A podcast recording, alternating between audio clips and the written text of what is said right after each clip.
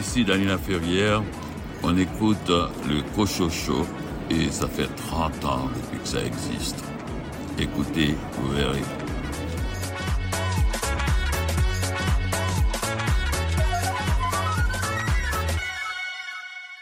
Bonjour tout le monde, ici René Cochot. Bienvenue à votre rendez-vous littéraire qui, comme le dit si bien l'auteur et académicien Dany Laferrière, célèbre cette année ses 30 ans. Au sommaire cette semaine, un menu fort chargé. Une entrevue avec Marie Desjardins à propos de son roman Elsmer. Discussion avec Julie Bouchard concernant son roman Labeur, publié par les éditions de La Pleine Lune. Venise Landry, tu nous parles de quel roman cette semaine? hâte de vous parler de La Dame de la rue des Messieurs. C'est de l'auteur Jean Lemieux. Elle se joint à l'équipe. Elle a pour nom Marjolaine Brodeur. Elle est libraire à la librairie Appalache et elle s'intéresse particulièrement à la poésie. Marjolaine, de quel recueil as-tu choisi de nous parler pour ta toute première chronique? J'ai choisi Une fois de plus de Joséphine Bacon, publié chez Mémoire d'Encrier. Amélie Bibot, quel roman jeunesse a retenu ton attention? Je vais vous parler de Corrosive de Jeannie Deveau aux éditions de Mortagne dans la collection Tabou. Également au menu, Iseult Bacon Marcorel des éditions à lire présente le roman Les meurtres d'Obsidienne de Thomas King. Annie Goulet des éditions Héliotrope parle des romans Les ombres familières de Vincent Brault et Camouflé dans la chair de Mathieu Leroux. Et pour terminer, Catherine Leroux des éditions Alto présente le roman Autoportrait d'une autre de Élise Turcotte. Bienvenue à bord du Cochocho.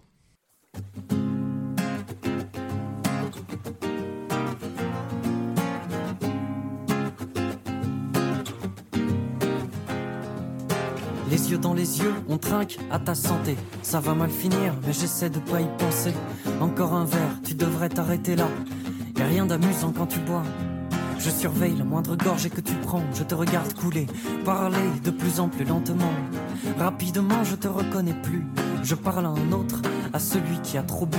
Tu tends comme un bateau en direction du bar. Les gens se moquent de toi et j'arrive pas à leur en vouloir. Tu rejoins des inconnus, des amis de passage. Tu n'as toujours pas vu qu'ils te prennent pour l'idiot du village. Tu te noies chaque nuit, tu abandonnes. Tu passes tes journées à t'excuser au téléphone. Et nous, à l'autre bout du fil, on s'en fout car c'est la centième fois que tu gâches tout. On est tous devenus hypocrites. Plus tu vas mal et plus on t'évite. Moi le premier, je me contentais de prier pour toi. En vérité, ça n'a jamais aidé que moi. Ces mots sont ceux d'un homme à la mer. Je t'en prie, rends-moi mon frère.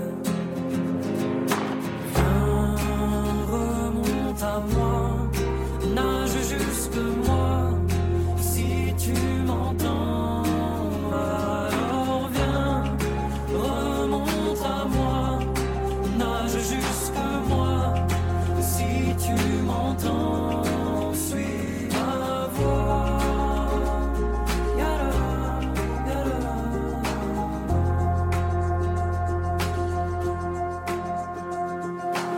Plus l'alcool monte et plus tu le descends t'as plus vraiment honte, t'en parles presque fièrement. Tout le monde t'écoute, toi et tes problèmes de boisson, mais tu confonds leur pitié avec de la compassion.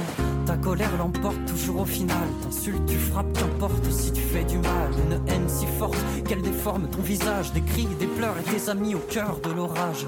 Tu échoueras chez un pote sur son canapé, il endort pas par peur de te voir t'étouffer.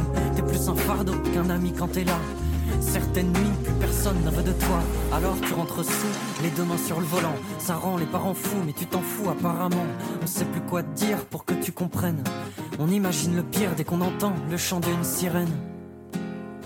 Ces mots sont ceux d'un homme à la mer. Je t'en prie, rends-moi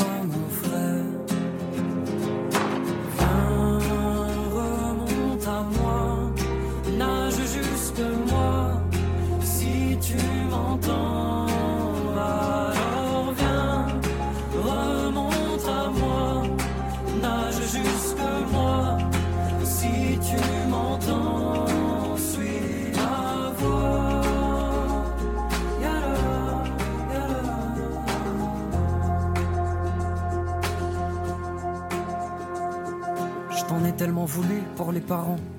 Je les avais jamais vus pleurer autant. J'ai l'impression que c'est toi qui les as fait vieillir. T'as détruit la famille, t'as coulé le navire.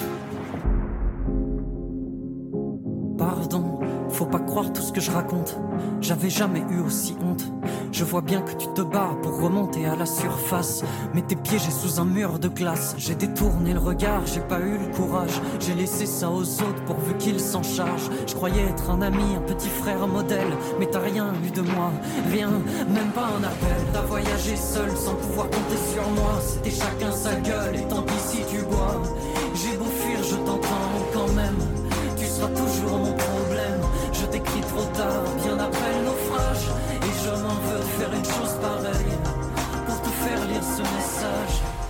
je l'ai glissé dans une bouteille. C'est le mot.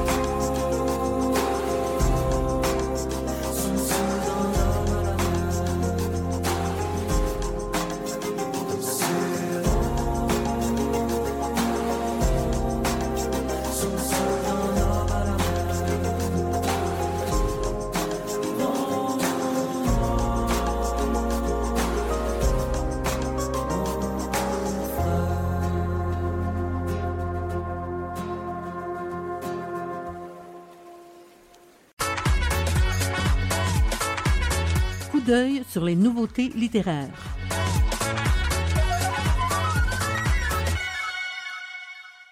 Le personnage de Tom Dreadful Water est de retour dans le roman Les meurtres d'Obsidienne de Thomas King, traduit par Laurie Saint-Martin et Paul Gagné chez Alire.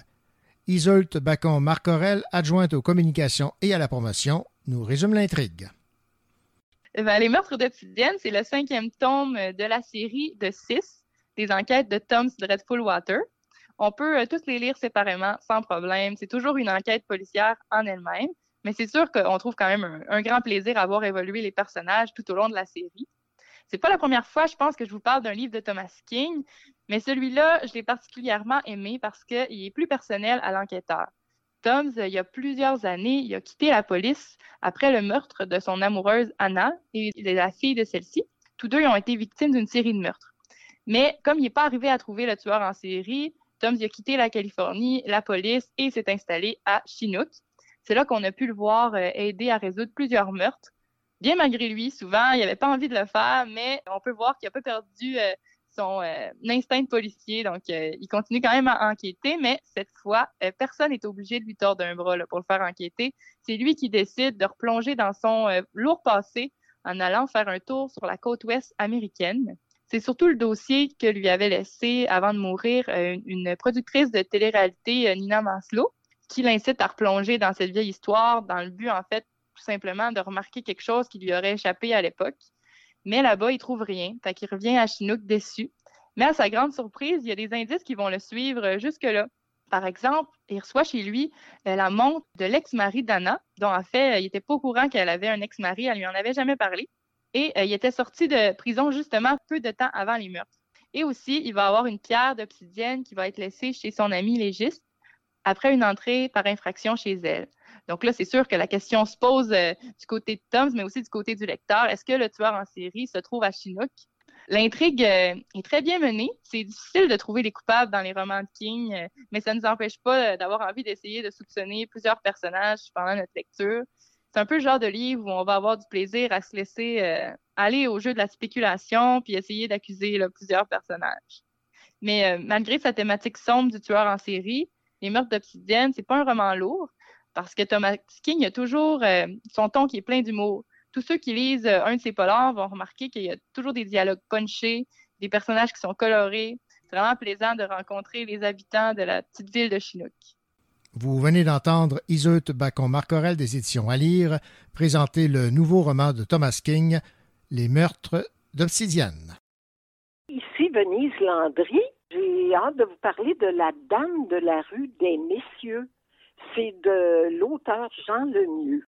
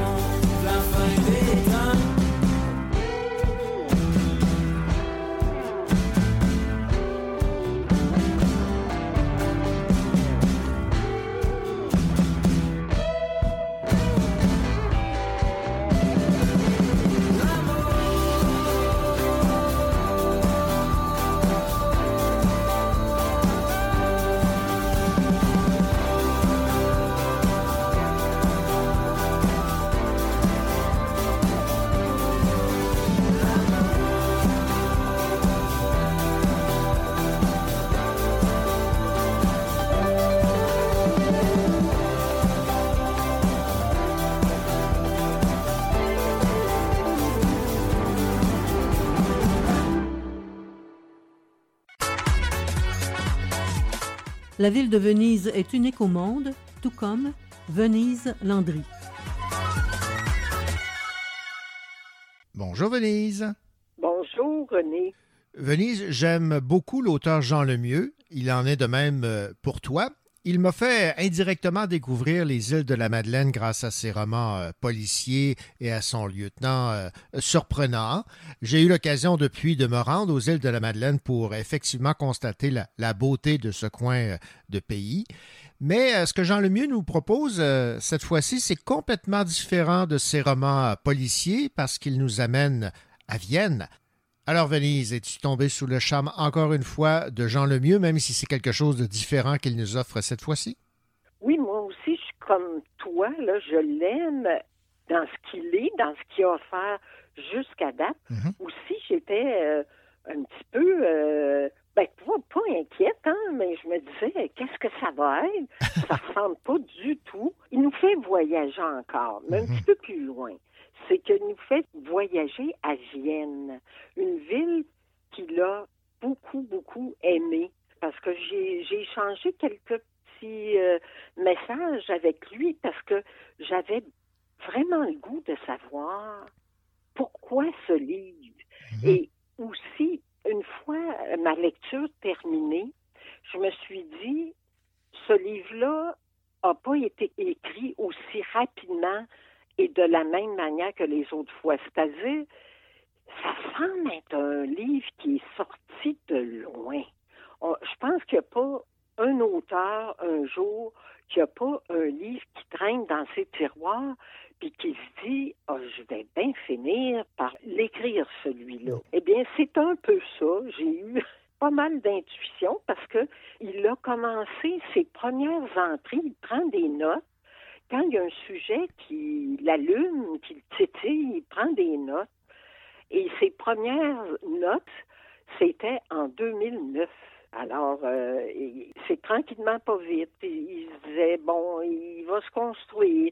Il voulait euh, un livre du vécu. Il voulait parler de lui, quelque chose de beaucoup plus autobiographique, ce que c'est finalement. En cours de route, le livre s'est transformé. Il y a euh, euh, des personnages dont je m'en doute beaucoup. La dame qui visite Vienne, c'est une touriste et elle écoute un, un- un- un musicien, un joueur de piano qu'elle aime bien, et elle s'en va le voir et lui demande Voulez-vous me donner des leçons de piano? Alors lui il est un peu surpris, il dit Oui, je dis pas non, mais j'en donne à des gens qui sont pas ambitieux. Alors, à part chez elle, elle, lui laisse ses coordonnées, puis elle, c'est une femme très sûre d'elle, elle ne doute pas beaucoup. Alors, elle se dit, c'est sûr qu'il va me rappeler. Entre-temps, elle se ramasse à l'hôpital, euh, elle pense qu'elle a un AVC, elle se casse la cheville, euh, mais d'aplomb, et là, elle se retrouve à, l'hôpital et euh, cet homme-là, qu'elle connaît très peu, va aller la visiter. Il avait commencé à lui donner des cours, faut dire, et là, il s'aperçoit qu'elle est seule à, à Vienne, qu'elle n'est pas accompagnée du tout. C'est quand même une dame d'un certain âge. Elle a 65 ans. Lui, il a 71 ans. Mais c'est quand même pas jeune là, pour être toute seule à l'étranger quand tu te blesses. Alors, il l'apprend, euh, il l'apprend chez elle après mûre réflexion. On commence à se douter hein, qu'il y a un petit quelque chose entre ces deux personnes-là, mais ça se passera pas rapidement. Parce que euh, cette dame a, euh, beaucoup de vécu. Elle a eu des enfants, elle a été plusieurs enfants, puis elle était avec un homme environ 35 ans. Et euh, son passé, euh, on en entendra euh, abondamment parler. Tandis que le, musicien s'appelle Thomas, lui, il est plus mystérieux, il se dévoile moins, mais il est attaché à cette femme-là. Et c'est là qu'ils verront euh, ont un parcours semblable, parce qu'ils ont chacun, à un certain moment de leur vie, saboté un événement de leur vie. Et ça, c'est un peu de ça qu'on qu'on parlera dans, dans le livre. C'est un peu ça le suspense aussi. Pourquoi, à un moment donné, elle, euh, il y a un morceau qu'elle a joué, puis elle l'a saboté. Et c'est ce morceau-là qui est très difficile. C'est ce morceau-là qu'elle veut qu'il lui enseigne. Ce morceau où elle a fait euh, des bévues, là, puis qu'elle a manqué tout, puis que ça l'a dirigé sa vie par après d'avoir saboté ce, ce morceau-là. Alors, on, on entendra beaucoup parler de musique. Paraîtrait que Jean Lemieux, il y a une passion, c'est la musique et la ville de Vienne. Alors, on, on visite deux passions avec lui, mais on ne reconnaît pas le style. Il a voulu explorer. Il le dit dans, dans les quelques questions que je lui ai posées. Il a dit J'ai voulu explorer un nouveau style et euh, c'est différent. On- moi, on aurait pu me le faire lire, puis j'aurais jamais deviné que c'était du Jean Lemieux. Et euh, donc, euh, c'est intéressant Mhm. d'arriver à faire ça. Ben oui. Un auteur qui fait ça, moi, je, j'y lève plutôt mon chapeau parce Ben, Moi que aussi. ça veut dire qu'il est, oui, hein, Mhm, il, est, il- capable de d'aller visiter euh, d'autres univers euh, inconnus. Puis euh, moi, je suis bien contente d'avoir lu ce petit livre-là, même si j'ai été égarée. J'avoue que parfois, je me disais, Oh, est-ce que je suis vraiment avec Jean Lemieux? Mais C'était ça. C'était ça ma lecture, puis je l'ai aimé. C'est un livre euh, ré- euh, réfléchi, euh, puis mystérieux. Il, y a- il reste du mystère. Il n'y a pas tout élucidé. Je trouve qu'il reste, il y a une aura de mystère. On aime ça. Ben oui, on aime ça, les, les auras de mystère. Et Jean Lemieux, donc, réussit Bon. à merveille à Venise dans son roman qui a pour titre La Dame de la rue des Messieurs. C'est chez euh, Québec Amérique. Euh, merci beaucoup, euh, Venise, de nous avoir parlé donc de cet univers dans lequel nous a plongé Jean Lemieux. Oui, ça me fait très plaisir. C'était bien hier te recroiser sous ce lampadaire. Tu m'as proposé de prendre un verre. Je m'y attendais pas. C'était bien hier. Place du cap, les cheveux en arrière. Replongé dans tes yeux marron vert. Je m'y attendais pas. C'était bien hier. Putain, dis-moi qu'est-ce qu'on a foutu? Je veux pas t'oublier qu'on ne se voit plus. Alors je t'attendrai là. C'est ma faute, dis-moi.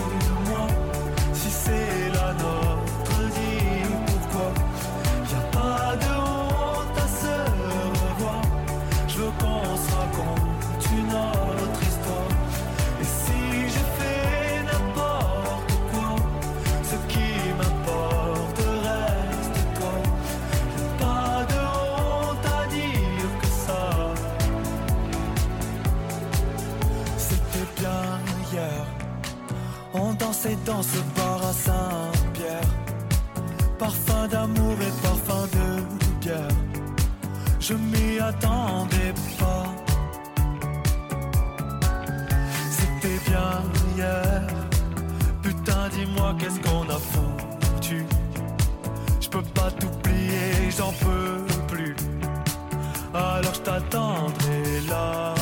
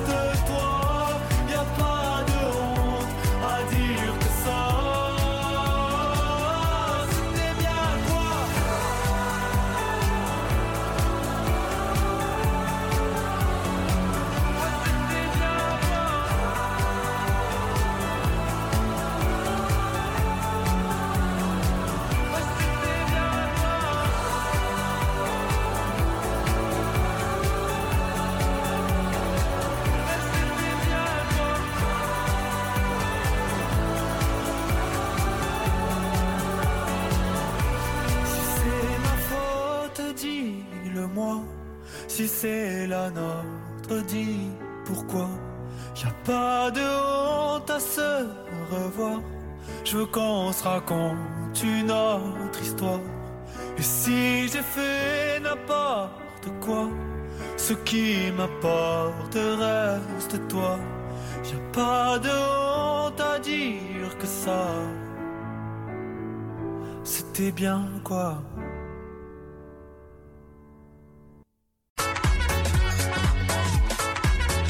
D'œil sur les nouveautés littéraires.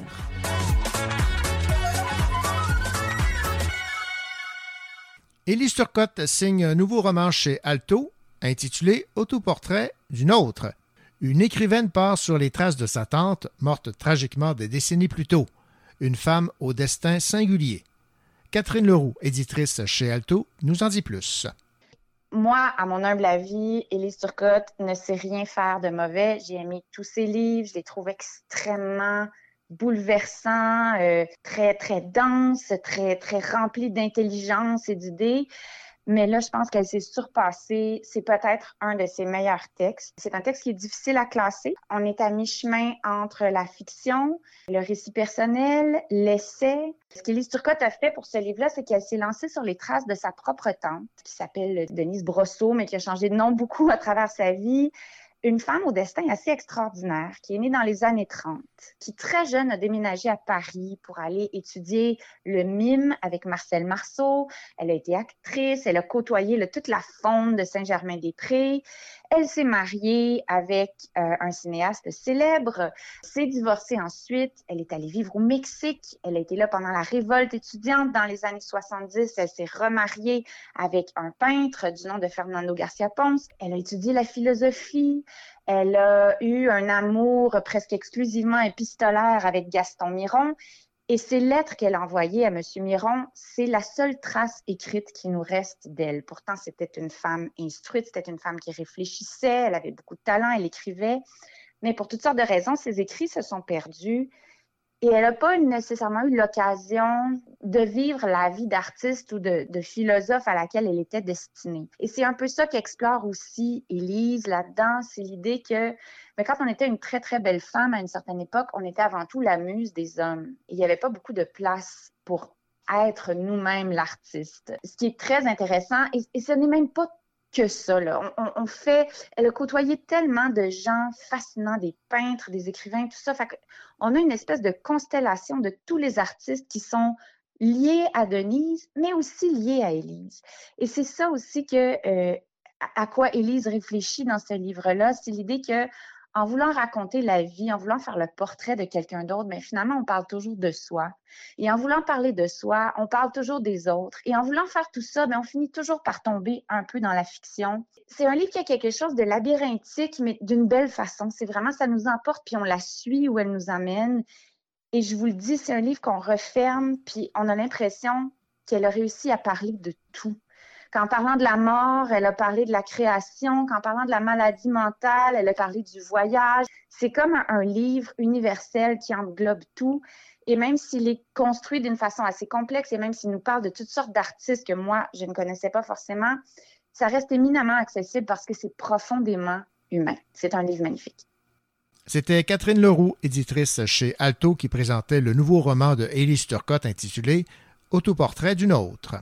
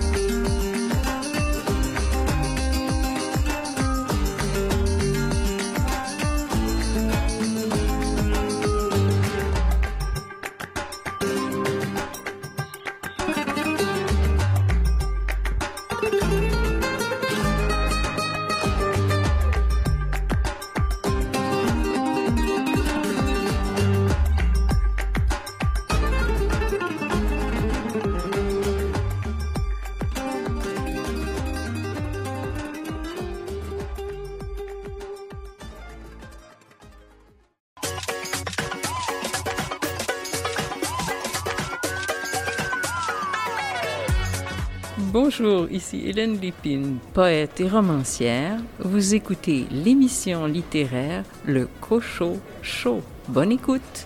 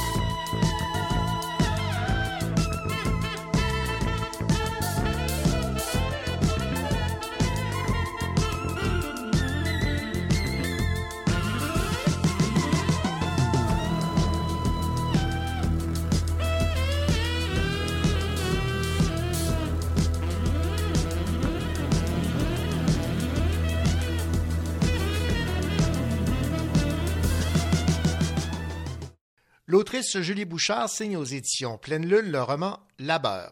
En fait, c'est plutôt une série de nouvelles où les personnages se croisent, une sorte de roman choral. Chaque matin, des passagers montent dans l'autobus 102 pour aller vaquer à leur labeur quotidien. Ils ne se parlent pas, ce sont de parfaits étrangers les uns pour les autres, mais leur destin vient bientôt se croiser tragiquement. Que sait-on de la vie et des secrets de tous ceux et celles qu'on côtoie tous les jours dans la rue, à l'épicerie, dans un autobus? Julie Bouchard nous explique dans un premier temps ces deux sources d'inspiration, un film et le livre d'un philosophe. Deux sources d'inspiration principales. D'abord, ce film de Robert Altman, cinéaste que j'aime beaucoup, qui a repris les nouvelles de Raymond Carver, qui en a fait un film donc, qui s'appelait Shortcuts. Et il a fait communiquer en- entre les personnages des nouvelles. Dans le recueil de Raymond Carver, le- les personnages ne se connaissaient pas entre eux. Lui, il a trouvé des liens. J'ai aimé cette idée-là. Deuxième source d'inspiration, c'est un livre du philosophe Alain de Botton que j'ai lu qui s'appelait Splendeur et misère du travail. Il investissait des milieux de travail il les décortiquait. Il allait faire des enquêtes. Et je me suis dit, ah, intéressant. Donc, Labeur parle d'une journée, de journée de travail de personnages. Certains ont dit que c'était un roman choral. Je ne suis pas sûre que ça, que ça en soit un, mais bon, peut-être en est-ce un après tout. Chose sûre, ce sont des petits textes basés sur, chaque petit texte sur des personnages, sur leur journée de travail, qui vont se rencontrer au fil des pages. Les personnages, on en laisse un, il en croise un autre, qui en croise un autre, qui en croise un autre, et on s'aperçoit à la fin que certains de ces personnages-là sont reliés entre eux, et ça débouche au bout des pages sur, disons-le, un drame. un drame qui va relier entre eux certains personnages. Donc, euh, voilà, c'était les deux sources d'inspiration, ce film et ce livre d'Alain de Botton. Puis, ça a donné ce, bon, ce roman. Les textes ne pourraient pas être lus isolément parce qu'ils font sens tous ensemble, Mhm. mais c'est vrai qu'on pourrait dire que c'est un roman par nouvelle. Et cette structure que vous vous êtes imposée, est-ce que ça a été un exercice euh, difficile ou si au contraire, là, ça, ça coulait de source, ça allait bien? Écoutez, ça coule jamais de source. Enfin, peut-être pour certains. Non, moi, pour moi, ça coule pas de source. Ce qui coule plus de source, c'est de me concentrer sur des textes courts. Mhm. En fait, c'est pour ça que j'aime beaucoup la nouvelle. Je vais me permettre ici d'invoquer un, un auteur argentin qui s'appelait Julio Cortázar qui disait La nouvelle est une sphère et le roman est un arbre.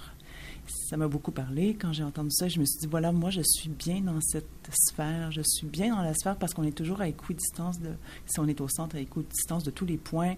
On est toujours un peu en, contrôle de ce qu'on est en train de faire. Donc, dans cette forme courte-là, si ça coule pas de source, à tout le moins, j'ai l'impression de maîtriser un petit peu le début, le milieu, la fin. L'arbre me convient moins bien, mais j'essaie de l'apprivoiser. OK, d'accord. Et lorsque on se lance dans une aventure comme celle-là, où euh, à la toute fin, là, on, finit par euh, découvrir tout ce qui lie les, personnages, est-ce que vous y allez une nouvelle à la fois? Vous avez un ensemble de l'œuvre, vous avez le, le portrait dessiné et vous dites, bon, ben, tel personnage, il va lui arriver ça, comment je vais créer le lien pour que les gens puissent à la fin comprendre tout, que la, la toile soit entièrement tissée. là. Le portrait n'était pas dessiné, mais je savais d'où je partais et je savais où j'arrivais. Donc, il y- avait ça qui était clair dans ma tête. Entre tout ça, ça a été une grande liberté pour savoir comment j'allais passer de cette première euh, invitation-là dans le premier texte, en fait, ce, euh, ce premier personnage-là, ce qui lui arrive, qui lui arrive à la fin.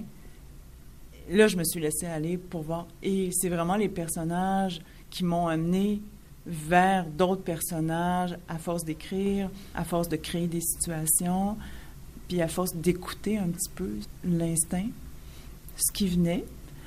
Ils, m'ont amené, ils m'ont fait rencontrer d'autres personnages qui m'en ont fait rencontrer d'autres pour boucler la boucle à la fin. Donc, euh, entre, entre le début et la fin, ben, il y a eu une grande liberté, en fait. Ici Amélie Bibot. Dans quelques instants, je vais vous parler de Corrosive de Jeannie Deveau aux éditions de Mortagne dans la collection Tabou. Comme une âme dans un pantin, comme une voiture dans un ravin. Je suis là où ça ne va pas.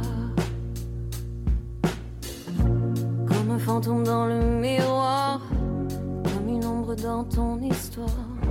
Je n'habite pas chez moi. C'est un revenant ici. où rien n'a vraiment bougé. Que je me rends compte enfin à quel point moi j'ai changé. Assez des faux semblants, de la honte et des blancs qui ne me servent plus à rien.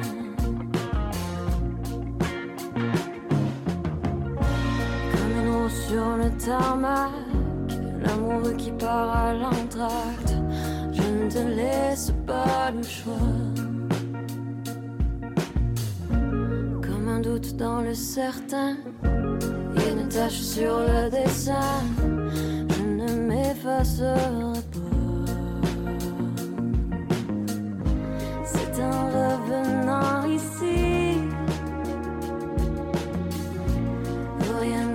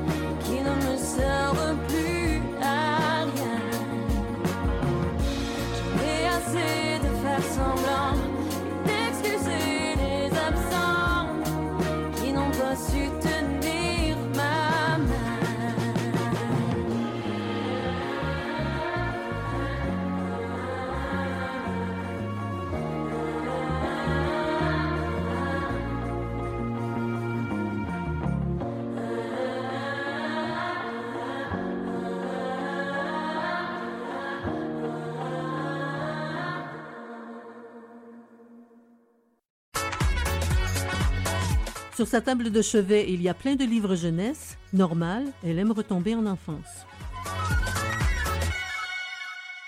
Bonjour Amélie.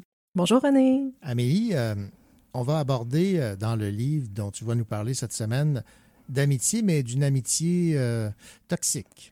Oui, c'est ça, le dur sujet des amitiés toxiques. Quand une amie nous fait plus de mal que de bien, euh, à quel moment est-ce qu'on doit euh, se poser des questions puis quoi faire? là? Voilà. Et je Mm. pense que le, le titre est bien choisi, corrosive. Absolument. Puis moi, je dis qu'il aurait dû être au pluriel parce qu'il y a deux relations toxiques assez Ok. intenses. Mais euh, toi, je, vous ai- je vais vous en parler dans mon résumé, dans le fond. Ouais, c'est aux éditions de Mortagne de Jeannet Deveau. Oui. Et c'est dans la collection Tabou, une collection d'ailleurs que ma fille aime beaucoup. Elle en a lu plusieurs. Je ne sais pas si elle a lu Corrosive, mais je vais lui en parler. C'est très populaire auprès des adolescents. Ça aborde euh, des sujets, justement, qu'il dit, c'est des sujets qui sont tabous. Mhm. Euh, moi, j'aime beaucoup aussi cette collection-là, justement, qui ose, qui ose parler de choses euh, que d'autres n'oseront pas faire. C'est l'histoire de Jade. Euh, Jade est, est très heureuse parce que sa meilleure amie change d'école puis vient dans son école euh, à elle pour euh, finir son secondaire, dans le fond, pour le cinquième secondaire. Mais elle se rend compte rapidement que cette amie-là, qui s'appelle Laurie, dans le fond, va complètement bousiller l'ambiance euh, qu'elle avait avec ses autres amis, sa gang de son école, euh, ses activités qu'elle avait aussi. Laurie, c'est une amie d'enfance qui habite pas loin, puis tu sais, c'est- comme l'amie euh, que tu as depuis toujours, mais qui finalement te ressemble pas vraiment. Donc, c'est ce- c'est cette personne-là, puis euh, elle a beaucoup des commentaires désobligeants. Au départ, elle commence par avoir des commentaires désobligeants envers les amis de Jade. Puis au fil du temps, ça se tourne plus contre Jade. Donc, elle est en train de- d'essayer de, rallier les autres amis contre Jade.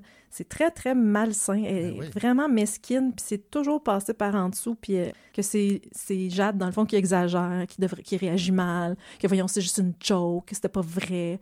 Mais euh, elle arrête pas de la traiter de, de grosse, puis de dire, mais c'est ça, tu manges des bonbons encore. Puis elle fait des commentaires de ce type-là qui sont tout le temps comme une petite pointe petite affaire, tu sais, qui l'achale. Puis toutes ses relations, c'est, ça devient difficile avec ses autres amis.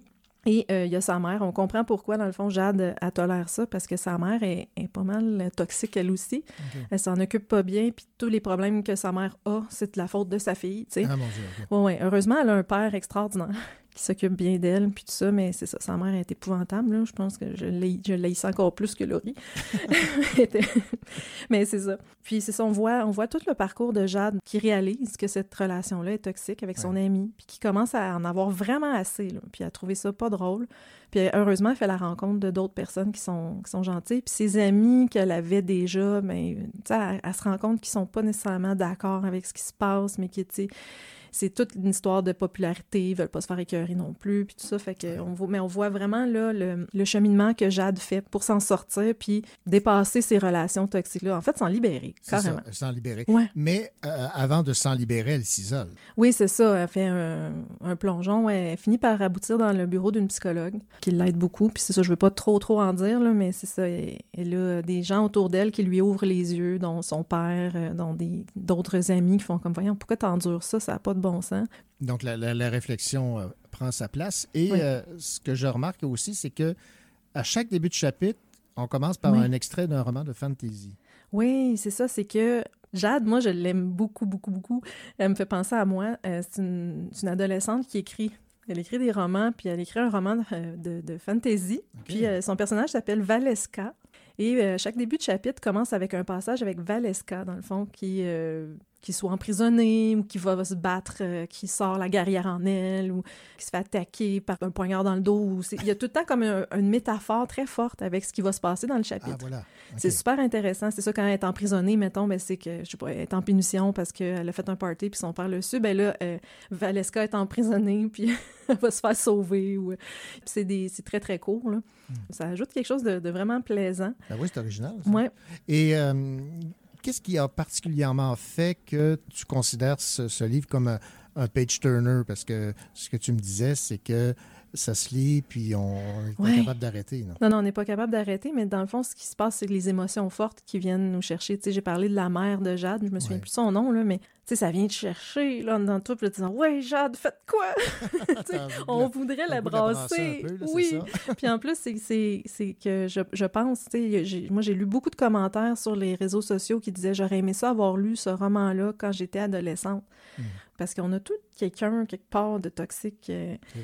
Qui on sait pas trop quoi, comment réagir, tu sais. Fait que- Puis il y a plein de belles pistes, il y a plein de belles façons. Jade, essaie plein d'affaires, plein de choses, là, tu sais, dans le fond, de l'affronter, de lui dire, de- d'exiger des excuses, avec ses amis d'en parler, d'avoir une psychologue à un moment donné avec son père, etc. Fait qu'elle essaie plein de, plein de stratégies, tu sais, qui pourraient réussir. là. Ça s'adresse donc autant aux jeunes qui sont victimes là, Mhm. de ces euh, amitiés euh, euh, toxiques, autant à ceux qui sont peut-être sans même s'en apercevoir, les Je pense que oui. toxiques. là. Je pense que ça peut faire réfléchir quelqu'un qui a ce comportement-là sans s'en rendre compte. Parce que à travers tout ça, on sent aussi la détresse de Laurie. Mhm. On sent qu'il y a quelque chose, probablement de la jalousie. On- Ouais, il y a quelque on- chose, là, oui, il y a sûr. quelque chose qui va pas chez elle. Peut-être que Jeannie Deveau écrira son histoire, qui sait? Alors, Corrosive, aux Mhm. éditions de Mortagne, dans la collection euh, Tabou. Pour quel âge? Encore une fois, on est dans 13 ans et plus. C'est pas. euh, des fois, tabou, c'est plus, c'est plus vieux un peu, Mhm. là, mais euh, celui-là, il n'y a pas de scène explicite, il n'y a pas non plus. tu sais, Il y a un party à un moment donné, puis bon, elle se retrouve en punition, là, mais sinon, il n'y a pas, pas vraiment rien là, de, de dérangeant là, chez les jeunes adolescents. Fait que je pense qu'on peut facilement le faire lire à, à tous les jeunes secondaires. là. D'accord. Ben, merci beaucoup, Amélie. Ça me fait plaisir, René.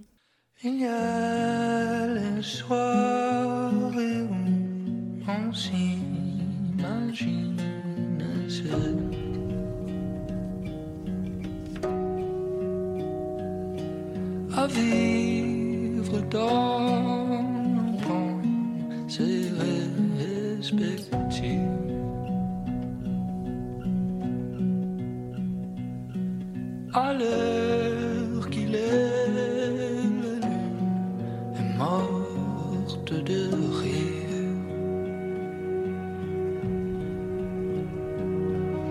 Car elle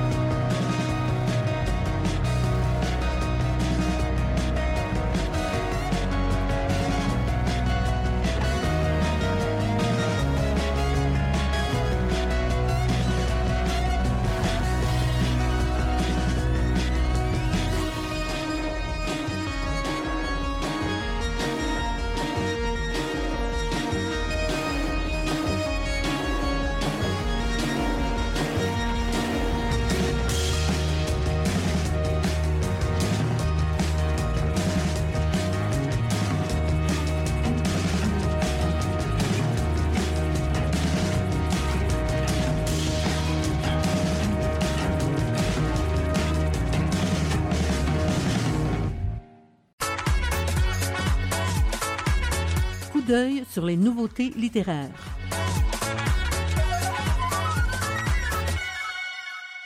Après s'être intéressé aux fantômes japonais, l'auteur Vincent Brault nous fait découvrir les fantômes québécois dans son nouveau roman intitulé Les ombres familières. Écoutons Annie Goulet, éditrice chez Héliotrope. Vincent Brou, vous le, vous le connaissez pour Le fantôme de Suzuko, qui est paru il y, a, il y, a, un certain temps. Il y avait eu beaucoup de succès. Et Vincent, à la suite de cette publication-là, a donné beaucoup de conférences sur les fantômes. Et très rapidement, il s'est rendu compte que ça suscitait les témoignages des gens. Les gens venaient spontanément le voir à la fin de ces conférences-là ou des tables rondes pour lui raconter leurs propres histoires de fantômes. Et à un moment donné, il s'est senti obligé de se mettre à colliger toutes ces histoires-là qu'on lui racontait et ça lui a donné l'idée d'un livre qui parlerait des histoires de fantômes québécoises plutôt que japonaises. D'ailleurs, il y a quelque chose de très particulier au lieu, nous dit-il, euh, au sujet des fantômes. Les fantômes québécois sont très différents des fantômes japonais. Il faut lire le livre pour s'en rendre compte. Alors ici, l'auteur se fait un peu médium. Il est le véhicule par lequel les histoires des autres sont racontées. Il a classé ces histoires-là. Il y en a 90, je crois. Ils sont classés par catégorie, les maisons hantées, les possessions, les rêves, la voyance. Et ces chapitres-là sont séparés par des récits ou des réflexions très touchantes de l'auteur, notamment au sujet de sa mère qui est décédée il y a plusieurs années. Et on se rend compte très rapidement que les histoires de fantômes, au fond, c'est un prétexte, c'est une façon d'accélérer l'intimité entre deux interlocuteurs. Vincent se rend compte que très rapidement, des inconnus en venaient à lui raconter des histoires extrêmement personnelles, extrêmement intimes sur des ruptures, sur des deuils, sur des terreurs qu'elles vivaient, ces personnes-là. Donc, il y a quelque chose d'un accélérateur avec la forme de, l'histoire de fantôme. Évidemment, pour protéger l'anonymat de ces personnes-là, les, noms ont été caviardés, mais le lieu du récit est mentionné au début de chacun. Donc, on se promène vraiment dans le Québec et il y a des gens qui vont pouvoir reconnaître peut-être des, des maisons hantées de leur région, etc. Donc, c'est un livre qui se présente comme un petit livre d'historiette, de, de vignettes, tout ça mais au fond, on, on, entre dans quelque chose de particulièrement euh, intime et très, très, très touchant. Vous venez d'entendre Ali Goulet des éditions Héliotrope résumer le nouveau livre de Vincent Brault intitulé Les ombres familières.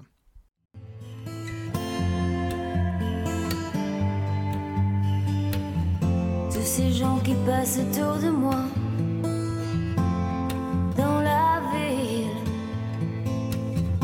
ces gens qui courent et qui marchent pas, où vont-ils? Est-ce le vent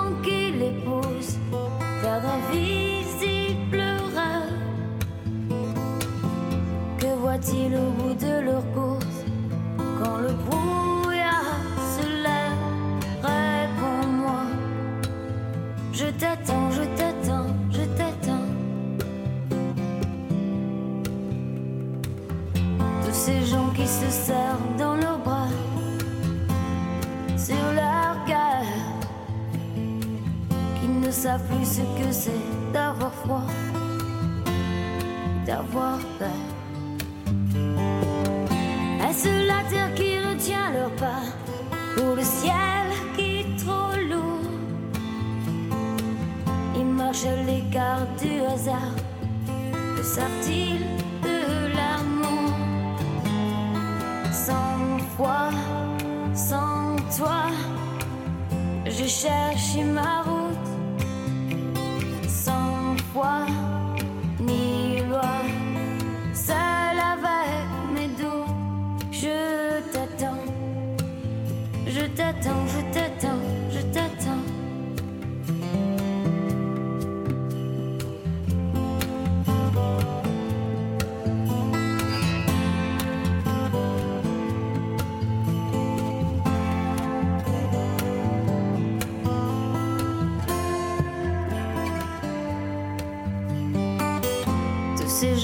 passe autour de moi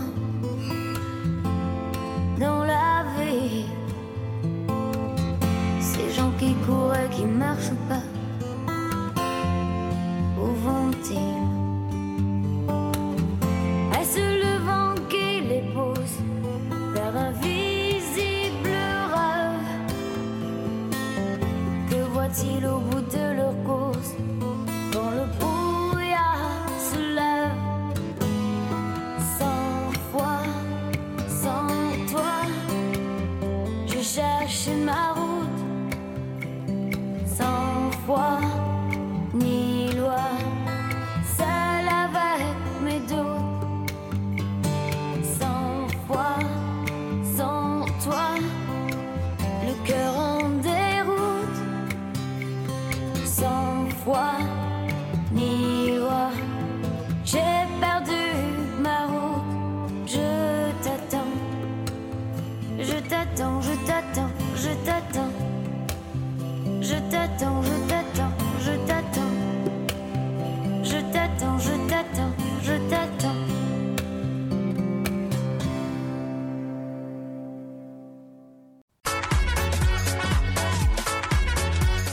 Voici la deuxième heure du Cochocho.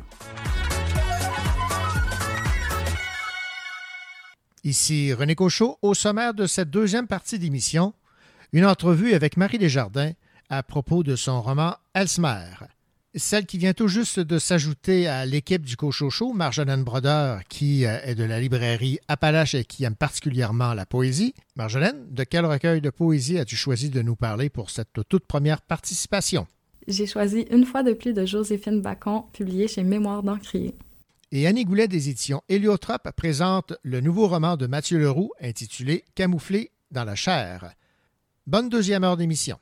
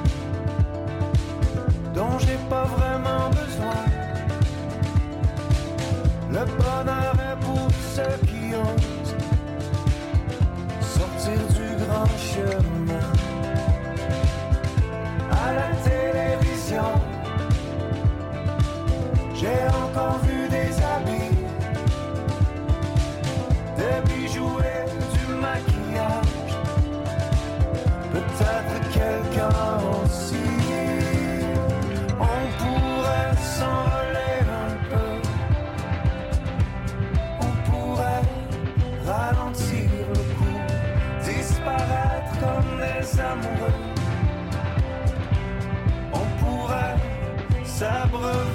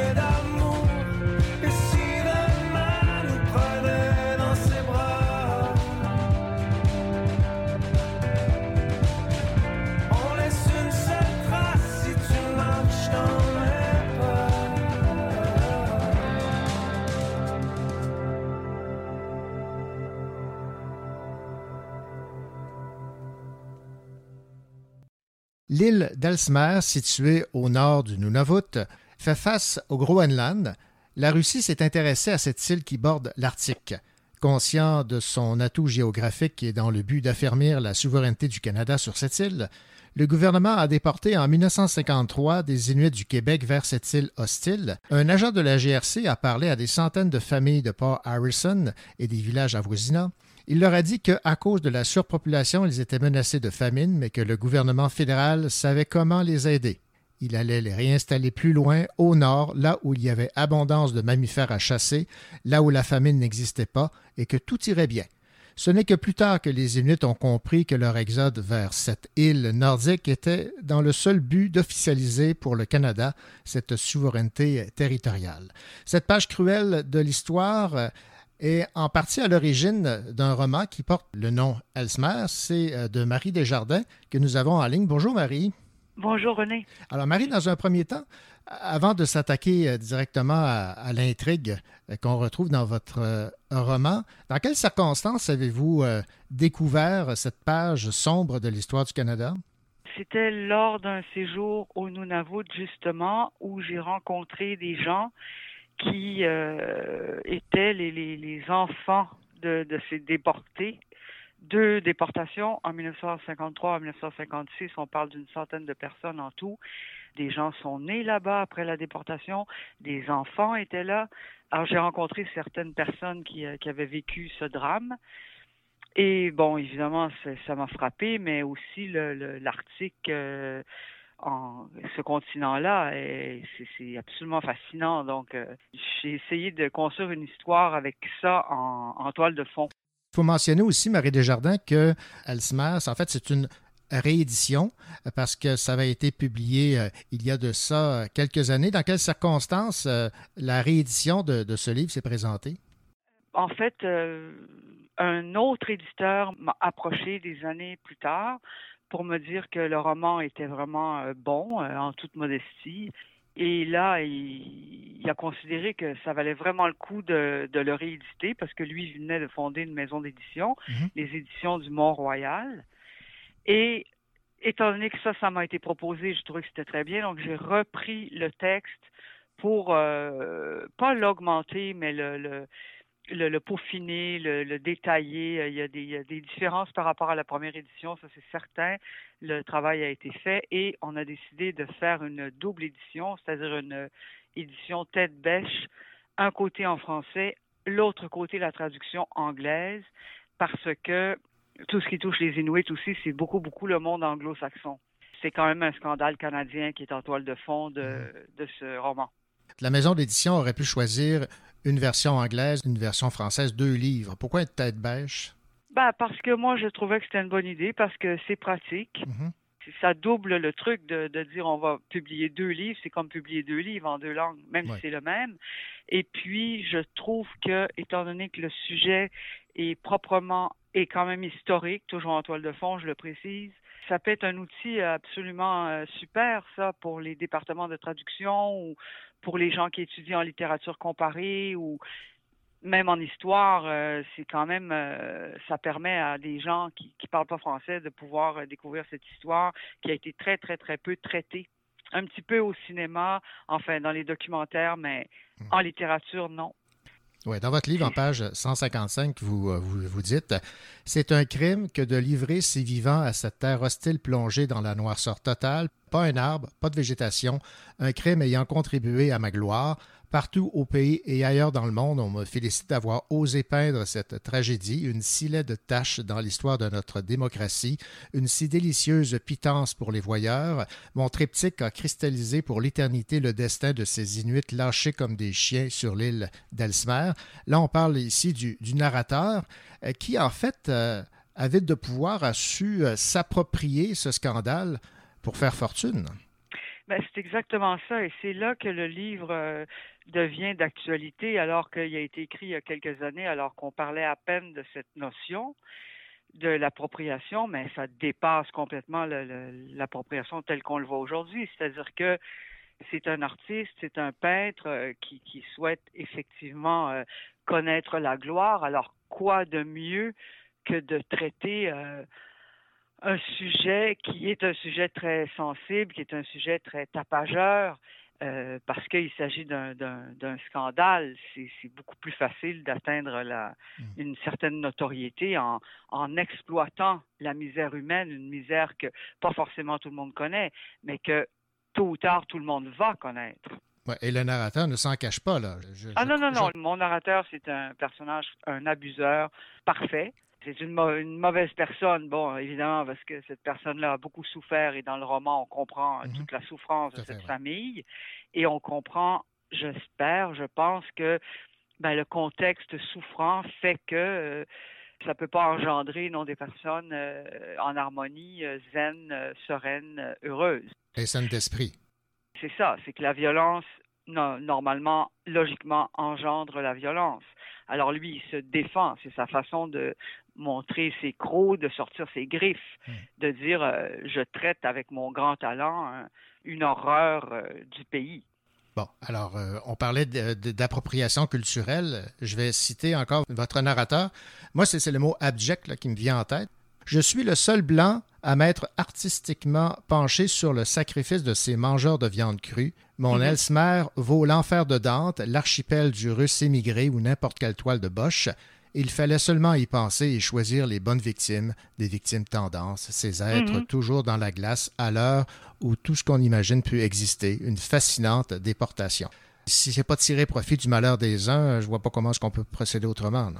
Mais c'est exactement ça. C'est comme aujourd'hui exploiter, euh, je sais pas moi, un, un film terrible, terrible sur les, les migrants ou sur n'importe quelle horreur du monde. Oui, c'est une dénonciation dans un sens, c'est-à-dire que vous montrez une tragédie qui se produit quelque part sur le globe, et ça, il faut le faire parce que c'est important qu'on sache ce qui se passe sur la Terre, mais en même temps, l'intention n'est pas forcément une intention noble ou édifiante. Ça peut être aussi une intention, comme on en voit tant aujourd'hui, de pure euh, euh, exploitation, euh, eff- effectivement, du malheur des autres. Et dans le cas de mon personnage, c'est un personnage vil, mais aussi, on le voit, c'est aussi une réalité d'aujourd'hui qu'il y a beaucoup, beaucoup de gens là-dedans. C'est pas tout le monde qui, tout le monde n'est pas un saint ici. Là. Effectivement. Bon, ce qu'il faut situer le- les gens sur euh, ce qui peut expliquer euh, les actions, euh, les personnages qu'on retrouve dans votre roman, parce que en fait, on, on suit euh, une famille établie au nord euh, du lac de Montagne. Alors, comment s'est fait dans votre tête le, le lien entre cette famille qui vit sur la rive nord au lac de Montagne avec euh, le père violent, Jess et, et sa sœur qui vivent difficilement l'attirance qu'ils ont l'un pour l'autre? On parle ici d'inceste. Et euh, Mhm. ce narrateur-là qui euh, profite là, du malheur des uns et des autres.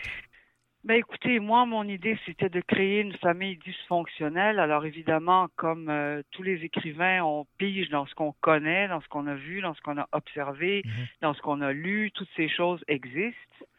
Euh, les familles repliées sur elles-mêmes, euh, l'inceste, les personnes qui peuvent pas s'épanouir pour toutes sortes de raisons. Alors j'ai créé cette famille dite du Sud parce que lorsqu'on est chez les Inuits, le blanc, c'est pas le blanc, c'est l'homme du Sud. Alors moi, je voulais établir une famille du Sud, une famille blanche, comme on dit, qui est affectée, complètement affectée, allégoriquement, métaphoriquement et concrètement par cette tragédie de la déportation inuite, qui devient l'allégorie même de leur propre thématique, de leur propre vie, parce que chacun dans cette famille, d'une certaine façon, est déporté, aliéné par la grande solitude, par la grande souffrance, par la grande impossibilité de s'exprimer, de réagir. Alors, dans cette souffrance émergent euh, des phénomènes de survie par la violence, par euh, l'appropriation, par euh, l'arrogance, par la détermination, sauf dans le cas de la sœur, parce que la sœur, elle est la grande victime de ça, de la force de ses frères, qui, chacun leur tour, vont complètement l'écraser parce qu'ils sont en mode survie de toute façon. Alors, dans ce qui s'est passé dans le Nord, ben, hélas, beaucoup de Blancs ont écrasé ces Inuits-là au sens métaphorique du terme. Ben, c'est la même chose à petite échelle dans cette famille qui est une autre un autre effet du miroir de ce que je voulais montrer, qui est le thème de la déportation, de l'enfermement, de la coupure avec les autres. Parce que, par exemple, quand les Inuits sont partis de Port Harrison à 1720 km pour être euh, carrément jetés sur le glacier d'Ellesmere, c'était loin. C'était un autre pays. Ils étaient coupés du monde. Ils n'avaient aucun moyen de communiquer avec les leurs. Est-ce qu'on peut parler, dans le cas de vos personnages, de gens qui vivent un exil, mais un exil intérieur? Oui, c'est exactement ça. Dire que quand ces Inuits-là arrivent sur cette île, oui, ils vont se, coller les uns contre les autres, ils vont se faire des petits groupes pour pouvoir survivre, mais, mais c'est terminé. Ils sont arrachés à leur terre natale, ils sont arrachés à tous les membres de leur famille qui sont restés derrière, à tous leurs amis qui, eux, n'ont pas été déportés, tant mieux pour eux. Eh bien, ils sont obligés de se reconstruire à partir de rien. Ben c'est et forcément on a la solitude intérieure d'un drame intérieur et ce qui est absolument ben, ce qui est entre autres fascinant et triste et, et terrible, c'est de voir qu'au moment où ces Inuits-là sont débarqués sur ce, ce glacier avec rien à manger, etc., à ce moment-là, la reine Élisabeth est couronnée en Angleterre.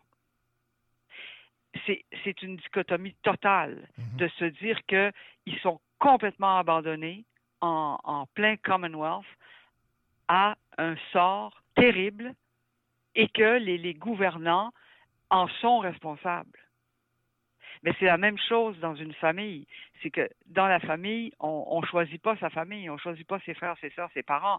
On arrive sur Terre, ah, on est, ah bon, on est au Québec, on a tel parent, on a tel frère, on a telle sœur. Maintenant, on peut être très, très, très seul avec cette réalité-là. Parce que c'est pas forcément en accord avec ce qu'on est dans notre nature. On construit à partir de ce qu'on a. Alors, dans tous les cas, c'est une, c'est une formule de survie. Voilà. Bon, on poursuit notre entretien avec Marie Desjardins à propos de son roman Elsmer, La faute, publié aux éditions euh, du Mont-Royal. Je vais vous citer ici en page 86, j'aimerais que vous euh, me parliez de, de cet extrait qui m'a beaucoup marqué. Le départ de Jeff vida la maison de ses cris. Mon père allait désormais comme un chien abandonné. Ma mère s'enfonçait dans son mutisme, les yeux au loin, par-dessus son évier, scrutant le chemin derrière les trois pins alignés, espérant le nuage de poussière qui indiquerait son retour. La pénombre était tombée sur ses prunelles, la pâle lumière du nord avait eu raison de ce qui avait fait d'elle une mer turquoise. Elle ne se penchait plus, elle ployait sous un poids, elle avançait sans marcher et lorsqu'elle revenait à la réalité, elle évoquait la lente résurrection de Lazare. Je trouve qu'il y a beaucoup de choses, il y a beaucoup de thématiques euh, dans ce court extrait. c'est des histoires dans l'histoire. hein. Mhm. C'est toujours des mises en abîme tout le long du roman. Alors là, dans ça, ben, c'est le cas de tant de femmes. C'est le cas d'une mère, c'est le cas d'une épouse, c'est le cas d'une d'une femme qui, qui se tait parce que son contexte, on parle aussi d'une autre époque, là. tout ça, ça se passe euh, au moment de la guerre du Vietnam et plus tard. C'est la mère qui ne peut plus réagir devant son mari violent, mais avec lequel elle a une passion carrément sexuelle, physique, avec qui elle a eu des enfants, qui la tient sous son joug parce que elle l'aime, elle l'aime, elle est passionnée de lui, tout comme le frère est passionné de la sœur. Ensuite, elle voit, elle constate que sa famille est, est éclatée, dysfonctionnelle, parce que tout le monde a peur du père qui est violent, qui lui est un être brillant, un vétérinaire, qui est doué, mais qui n'est pas doué comme aujourd'hui on dirait psychologiquement. Et la phrase qui, qui est la phrase de mon livre, c'est chacun fait selon ses moyens intérieurs. Voilà. On peut rien faire de plus que ce qu'on a à l'intérieur de nous. On est ce qu'on est. Oui, on peut évoluer, mais tant qu'on n'a pas compris, on est ce qu'on est. Alors, on ne peut pas demander à quelqu'un Ah, tu vas te sortir de telle chose parce que Ah, tu as ça, ça, ça pour t'en sortir. Non, parce que si on ne peut pas, on peut pas. Si on n'y arrive pas, on n'y arrive pas. Alors, cette femme est accablée par sa propre vie qu'elle a mise en place, c'est évident. Sauf que, qu'est-ce qu'elle peut faire? Maintenant, elle a trois enfants, son mari, elle est seule, elle avait un talent pour, euh, pour la peinture, elle l'exploite plus ou moins, elle voit que tout se dérobe sous ses pieds, alors elle attend, elle attend quoi? Elle avait son fils, son fils aîné qui a toujours été là, qui finalement part. Pourquoi il part? Parce qu'il ne peut pas supporter, supporter le père. C'est des histoires, au fond, extrêmement banales qui se sont produites et qui se produisent encore dans des familles où il y a ce qu'on appelle aujourd'hui le harcèlement psychologique. C'est pas seulement des enfants battus, c'est des enfants qui sont pris sous la gouverne de parents qui ont une façon de voir les choses et puis ben c'est comme ça. Et puis pour s'en sortir, faut se déporter soi-même. Et pour enchérir à ce que vous venez de dire, Marie Desjardins, je vais vous citer ici en page 104. Ma sœur en attente, tout entière dans son passé, figée dans le présent et incapable d'avenir, l'Inuit sacrifié. C'est lourd, ça aussi, non? Ça aussi, c'est encore l'allégorie de Mhm. l'Inuit qui, qui est coupé de sa vie. Dans le cas de la sœur, qui vit dans cette famille dans un enfermement presque total, tout ce qu'elle voit dans sa vie, c'est son frère aîné. Son frère aîné qui l'a bercé, qui a été là pour elle, qui a sept ans de plus qu'elle et qui l'a complètement dominée. Maintenant, moi, ce que je voulais écrire, c'était l'histoire d'un amour absolu. Alors, l'amour absolu, il peut aller jusque-là. Quand le contexte permet ce genre de choses, où il y a peu de contact avec l'extérieur, ça s'est vu, ça se voit encore, ça se voyait dans les siècles passés, les amours incestueuses étaient beaucoup plus fréquentes. Et c'était pas forcément un truc de pure perversité. Moi, j'ai voulu montrer que l'amour dépassait tout. Hélas, c'est un frère et une sœur. C'est interdit. Ça peut pas être. Mais elle, elle va s'accrocher à ça parce que c'est ça qu'elle connaît. C'est le la plus grand le plus grand amour qu'elle a eu, c'est son frère qui lui a donné dès l'enfance. Donc pour elle, c'est ça le connu. C'est ça qu'elle veut. Mais son frère ne pourra pas lui donner plus tard parce que lui il veut vivre. Il, il- c'est un parfait égoïste. Qu'est-ce que vous aimeriez que les gens retiennent là, de la lecture? Moi, ce que j'aimerais, c'est que ce fait de l'histoire du Canada soit plus connu parce qu'on s'occupe énormément des Amérindiens et de ce qu'ils ont vécu avec raison. Mais il n'y a pas que. Les Autochtones, euh, ils sont partout, ils sont jusqu'au pôle Nord. Et puis eux aussi ont vécu des horreurs on- dont on parle un peu moins. Ça serait bien qu'on en parle un peu plus d'eux. Et aussi, euh, c'est toujours la même chose, c'est que l'amour, c'est ce qu'il y a de plus fort au monde. Alors, qu'on comprenne que l'amour, il peut arriver de n'importe quelle façon. Il peut se, se manifester de n'importe quelle façon. Et qu'on n'a pas à juger parce que justement, chacun fait selon ses moyens intérieurs. Et c'est l'unicité de chaque personne. Alors, de pouvoir lire ça et comprendre ça, ça serait déjà beaucoup. En 1996, Ottawa a accordé un fonds de 10 millions de dollars à l'intention des familles inuites déplacées. En 2010, l'honorable John Duncan, ministre des Affaires indiennes et du Nord canadien, s'est rendu à Port Harrison euh, pour présenter ses excuses au nom du gouvernement canadien à la communauté inuite. Jess vit toujours à Ellesmere. Euh, Comme les Inuits de Port Harrison, il a accepté les excuses pacifiquement, mais comme eux, il ne pourra jamais oublier. On ne peut pas acheter le silence, on ne peut pas, acheter le, le pardon. C'est- ce qu'on peut comprendre, ou on reste marqué à vie euh, de génération On en reste marqué à génération. vie. là. Ben ouais, c'est ça. Quoi qu'il arrive, euh, je veux dire, la souffrance est là, le mal est fait. Euh, là où il y a une forme de consolation, c'est dans la reconnaissance du mal. C'est toujours un baume, quand même. Mais on ne peut pas effacer, on ne peut pas récupérer les années perdues. Elles sont perdues, le malheur est là, et c'est tout. Et ce que je voulais créer avec cet homme du Sud, c'est l'Inuit blanc. C'est qu'il n'y en a pas de couleur, il n'y a pas de- d'ethnie, il n'y a pas d'appartenance ou non. Il y a seulement l'être humain qui vit une chose et qui est marqué par cette chose. C'est tout. Ben, Marie Desjardins, ça a été un plaisir de discuter euh, avec vous donc de ce roman, Elsmer, La faute, publié aux éditions euh, du Mont-Royal. Un livre qui euh, se veut une réédition, mais bonifié. Là. Vous, avez, vous avez retouché le- votre texte. Beaucoup, beaucoup, oui, beaucoup. Que ce soit plus facile à lire aussi. Ben voilà. Marie Desjardins, merci beaucoup. C'est moi qui vous remercie, René. Au revoir. Au revoir. Con te ho scese milioni di scale perché sapevo che di noi due le sole vere pupille, sebbene tanto offuscate, erano le tue.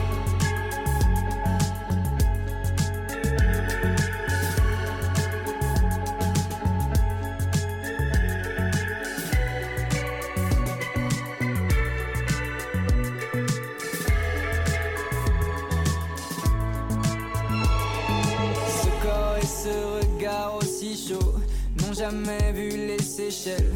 Je maudit comme sous l'échelle, avant même que t'aies dit de mots. Si t'étais la fille du ciel, y aurait plus de place pour Dieu. Je t'emmène cueillir des Seychelles, là où y a plus de plage ou d'eau. J'allume une américaine pour souder ma main dans ta main. Cinéma d'art et d'essai, je parle beaucoup mais t'aimes bien. T'as besoin, je me tais. Je saute dans le premier train, pourvu qu'il s'arrête jamais. Je veux pas connaître la fin. T'es belle, regarde-toi comme t'es belle. Regarde-moi et promets-moi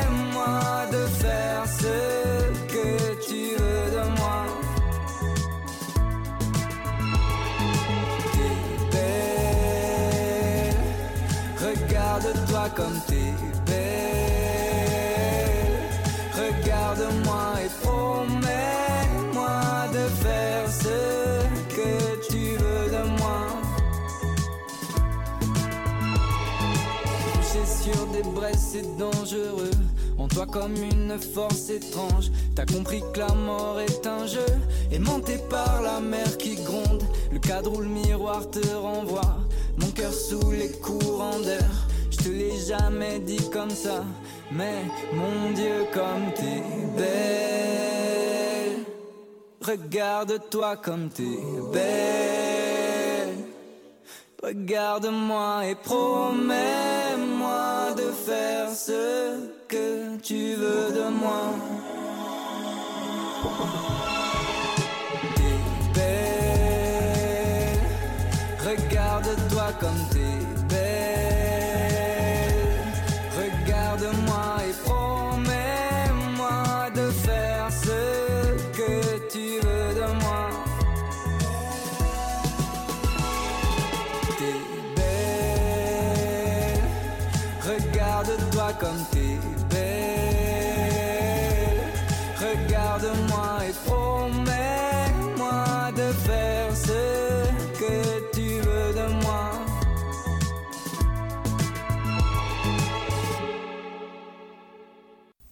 Bonjour, moi c'est Marjolaine Brodeur, je travaille à la librairie Appalache et aujourd'hui je vais vous parler de Une fois de plus de Joséphine Bacon, publié chez Mémoire d'Encrier.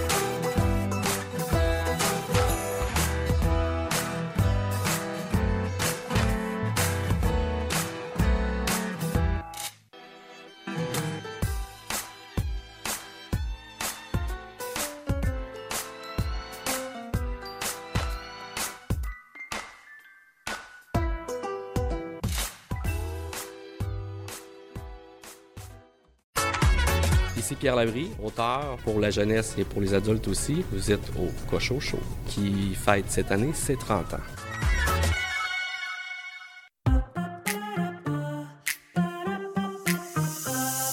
C'est pas la mer qui se défile, c'est pas un truc à boire. Face aux querelles, on s'embobine quand on se dit au revoir. C'est pas l'envie d'être sur une île en croquant dans une poire. Ces jours aux larmes de crocodile, je fais la peine à voir. C'est juste un truc, un regard qui m'emmène quelque part. C'est juste le ciel d'un soir qui m'inspire le hasard. C'est juste une victoire au fond d'un tiroir. C'est juste le bruit de la gare que fait ma vieille guitare. C'est juste un truc.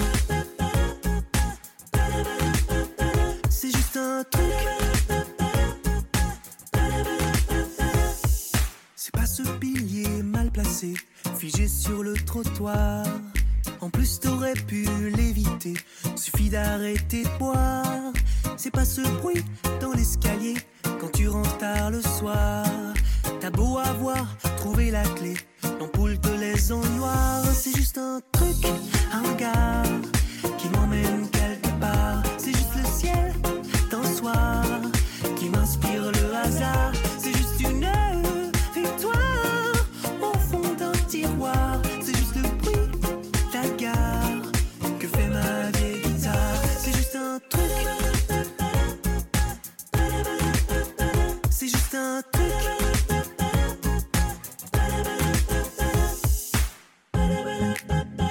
Chante avec moi.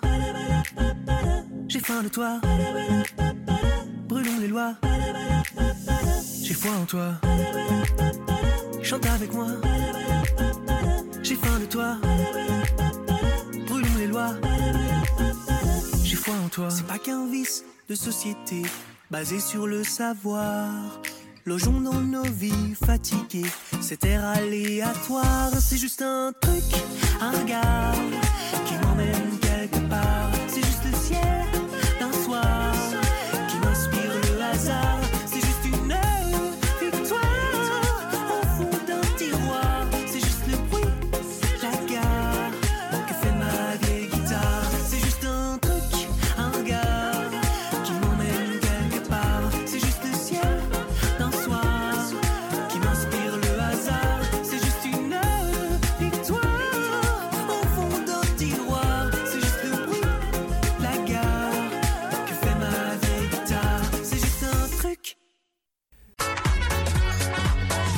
Elle aime la poésie, ses vers, ses quatrains, ses strophes et sa sonorité. Nous avons le grand plaisir d'accueillir une nouvelle chroniqueuse au euh, Cochocho. Elle a pour nom Marjolaine Brodard. Bonjour Marjolaine. Bonjour René. Marjolaine, merci euh, de te joindre à notre belle équipe euh, dédiée à la, à la littérature. Et euh, le mandat euh, qu'on t'a donné, c'est de parler de recueil de poésie. Mais d'abord et avant tout, euh, avant d'y aller avec ta, première chronique que je vais te présenter officiellement euh, aux auditeurs et aux auditrices, tu es bachelière en lettres. Tu as été co-rédactrice en chef de la revue euh, Caval de l'Université de, Sherbrooke et maintenant tu es libraire à la librairie Appalache au centre-ville de, de Sherbrooke. Alors, euh, bienvenue au Cochocho. J'aurais le goût de te demander qu'est-ce qui fait que tu t'es intéressé au, au domaine littéraire? Est-ce que c'est parce qu'il y avait plein de livres dans ton environnement lorsque tu étais enfant? Euh, Qu'est-ce qui Euh, t'a poussé à la littérature? Ben, j'ai un parcours quand même un petit peu atypique. Moi, ça, ça m'a pris du temps avant de tomber dans la littérature. Ça a été plus un, un accident de parcours qu'un choix. Dans le fond, c'est que quand je suis arrivée au, au cégep, j'ai choisi d'aller euh, en arts lettres et communication. Puis j'ai réalisé que les seuls cours qui m'intéressaient réellement, finalement, c'était la littérature. fait que j'ai fait, bon, ben, je pense que mon baccalauréat, je, je sais en quoi me diriger. Puis euh, aussi, depuis la fin de mon, mon secondaire, j'ai commencé à m'intéresser à la littérature aussi. Ça a commencé à habiter ma vie de, de plus en plus amplement, si je Mhm. peux dire. Puis euh, à partir de là, on dirait que j'ai comme développé une passion incontrôlable pour la, la lecture, puis tout ce que les gens arrivent à mettre en mots que moi, parfois, j'ai de la misère à, à exprimer moi-même. là. Cela dit, il y a une forme de littérature qui euh, te passionne particulièrement, c'est la poésie. Absolument. Mais dans le fond, ce que, ce que j'aime beaucoup de ça, c'est qu'en très peu de mots, on arrive à exprimer tellement beaucoup, tellement d'émotions, de ressentis. On va vraiment chercher, j'ai l'impression, le vif de la vie à travers ce- cette forme-là, puis cette forme brève. Puis euh, je trouve ça fascinant aussi à quel point on peut jouer avec les mots, avec leur sens, pour leur donner comme un contexte complètement unique. Puis à chaque fois, ça se renouvelle. C'est ce que je trouve absolument magnifique dans la poésie. Que c'est pour ça que je m'en fais un peu euh, le porte-parole. Oui, en fait, tu t'es donné comme euh, mission de nous convertir à la poésie. Oui, absolument. C'est- toute une mission. Et on va commencer cette mission avec euh, une euh, poétesse que tout le monde admire, que tout le monde respecte, qui euh, a fait ses, ses preuves et qui sait nous, nous attendrir et nous faire réfléchir. C'est euh, Joséphine Bacon. Et le recueil que tu as choisi, c'est c'est tout nouveau, là. c'est sa plus récente publication qui a pour titre Une fois de plus. C'est publié chez Mémoire d'Encrier. Et sur la quatrième de couverture, on peut lire Seul à pleurer, ma joie brisée demande une trêve. Ce soir, je suis seul à m'attendre. Alors déjà, on, voit toute la, la richesse de la plume de Joséphine Bacon. Alors parle-nous de ce nouveau recueil et de ce qui t'a plu particulièrement. Oui, absolument. Dans ce quatrième recueil, déjà publié chez Mémoire d'Encrier, Joséphine Bacon va venir aborder les thèmes de l'arbre, du silence et du temps. C'est donc entre les saisons que la poète va venir s'installer pour en, fait raconter sa mémoire et son rapport inhérent à la nature. Ce qui m'a d'abord marqué en fait dans l'écriture de ce recueil-là, c'est la mise à contribution de deux de nos sens, l'ouïe et la vue. C'est une poésie qui est très très sonore dans laquelle on entend en fait le bruissement des feuilles, comme on entend les silences qui ponctuent beaucoup ces poèmes. D'ailleurs, c'est pas un silence qui va être vide, mais ça va être vraiment un silence qui est plein de sentiers et d'émotions. Puis aussi, c'est un silence qui possède une certaine force tranquille, j'ai l'impression, qui va vraiment laisser toute la place au reste, tout en habitant toute cette place-là.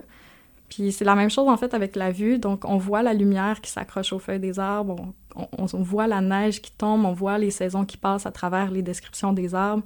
Puis si tu me permets, je lirais peut-être un, un petit passage. Ben oui, on, on veut entendre la poésie de Joséphine.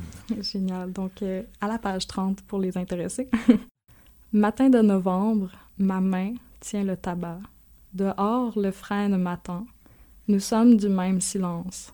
Je me recueille pour te remercier de l'ombre de l'été, pour la lumière de tes feuilles à l'automne. L'hiver est là, tu es nu, j'ai froid avec toi. Ensemble, nous attendons le printemps. Je dépose le tabac. Ah, c'est tellement beau. Oui, absolument. Puis ce que je trouve vraiment intéressant dans sa forme, dans son approche, c'est que on le sent qu'elle fait partie de ce paysage-là, que le Mhm. paysage fait partie d'elle également. Puis je l'ai perçu beaucoup aussi comme une poésie du constat, où est-ce qu'on absorbe l'environnement dans lequel on l'autrice va nous, nous déposer dans un certain sens. Puis euh, je trouve que c'est vraiment une de ses grandes forces, en fait, de nous faire entrer en, contact avec ce qu'elle décrit, puis de nous donner l'impression finalement d'être là avec elle, puis d'observer ce, ce paysage-là. euh, puis je trouve ça juste comme fascinant. Là. puis euh, une autre chose que j'aimerais vraiment apporter, c'est que même si la nature est vraiment au centre du recueil, elle va nous amener aussi ailleurs, puis nous parler finalement de la vieillesse. Puis c'est surtout dans les premières pages du recueil. Ensuite, ça va transformer un peu plus comme un hommage. Au départ, elle va beaucoup raconter l'acceptation de sa vieillesse, en même temps de la force qui l'habite à travers ça, mais aussi de la vulnérabilité. Puis elle va euh, passer finalement à l'hommage, puis elle va nous raconter finalement ce qui l'habite à travers tout ça, puis remercier un peu ce qui a été là, puis constater ce qui a été là, même si c'est pas nécessairement beau. Puis ça, j'ai un, un autre passage à vous lire. Donc à la page 16. Le dos courbé, mes genoux de métal, ma canne fidèle à mes pas lents, améliore ma marche. Retrouver ces arbres tordus par le vent de la mer, ils ont tissé mes racines aux couleurs d'enfants disparus. Donc, juste là, on constate la vieillesse, on constate le passage du temps, mais aussi on fait référence à toutes ces choses qui habitent cette culture-là. Puis je trouve ça juste incroyable qu'en quelques mots, on voit la grandeur de tout ça, puis l'importance que ça a eu finalement dans sa vie, qui la marque encore. Puis pour faire ce genre de constat-là, il faut accepter le silence, il faut accepter le temps qui nous passe dessus un petit peu. Puis je trouve ça beau parce que justement, ça, on le voit tout au long du recueil. Des fois, on sent la peur qui la prend un petit Mhm. peu, on sent l'espèce de ressentiment qu'il peut y avoir, mais aussi on sent la douceur de tout ça, de- la douceur du temps qui passe finalement. Puis je trouve que justement, elle, elle a vraiment su jouer avec les mots pour bien, euh, bien nous le présenter. Puis qu'est-ce qui est vraiment intéressant aussi, c'est que à la fin de son recueil de poésie, elle, elle va boucler la boucle en, en remerciant finalement Mémoire d'Encrier de lui avoir permis d'avoir cet espace-là pour finalement déposer Mhm. sa mémoire à elle. Puis finalement, comme aussi consigner une partie de sa culture parce que c'est important finalement que cette culture-là ait une place dans une culture qui est plus large que seulement elle et son entourage. Puis je trouve ça vraiment grandiose, là, finalement, ce qui, ce qui a été fait avec tout ça. J'imagine que tu as eu l'occasion de lire d'autres de ces, de ces recueils? Euh, oui, j'ai eu la chance de lire euh, Bâton à message euh, dans Mhm. le passé, là, quand c'était sorti. Puis je me souviens que justement, c'était. Je trouvais ça toujours aussi incroyable. Tu sais, juste qu'elle utilise la forme un, un peu bilingue là, pour venir parler de sa poésie en, en Aimun et en français. Puis de voir tout le temps l'espèce de. En français, comment parfois il y a très très peu de mots. Puis on Mhm. voit sur la page à côté le nombre de lettres que ça prend pour traduire cette chose-là. C'est comme, oh mon Dieu, ok, mais je- ça me donne envie d'apprendre cette langue-là Ouais. juste pour voir justement les, ce qu'il y a eu comme mélange finalement entre les deux. Là. Donc, ça s'inscrit là, dans l'évolution de son écriture. Oui, absolument. Puis elle reste tout autant accessible qu'avant. Mhm. J'ai l'impression même que ça s'est peut-être euh, pas simplifié nécessairement, mais c'est encore plus fluide, j'ai l'impression. Tu sais, j'ai- je me souviens que Bâton en message, j'avais j'avais eu une approche un peu plus difficile, peut-être aussi parce que j'étais un peu plus euh, débutante en poésie. Ouais. Mais je me souviens, tu sais, quand j'ai pris une fois de plus, là, on dirait que j'ai tout absorbé d'une seule fois. Ça m'a vraiment comme imprégné. Puis j'étais comme, OK, là, elle maîtrise sa poésie, puis ça paraît, puis ça se transmet. Puis c'est là une grande poétesse, là, pour moi. Ben voilà, alors cette grande poétesse, c'est Joséphine Bacon, de son plus récent recueil, Une fois de plus, publié chez euh, Mémoire d'Encrier. Merci pour euh, cette toute première chronique. Ça a été super agréable de, de t'entendre. Ça m'a fait plaisir. Merci à toi.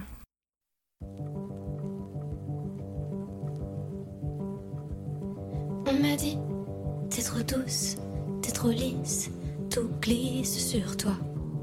Sois moins tendre et descends ta voix. Tu sais, les gens gentils comme toi, on n'aime pas ça.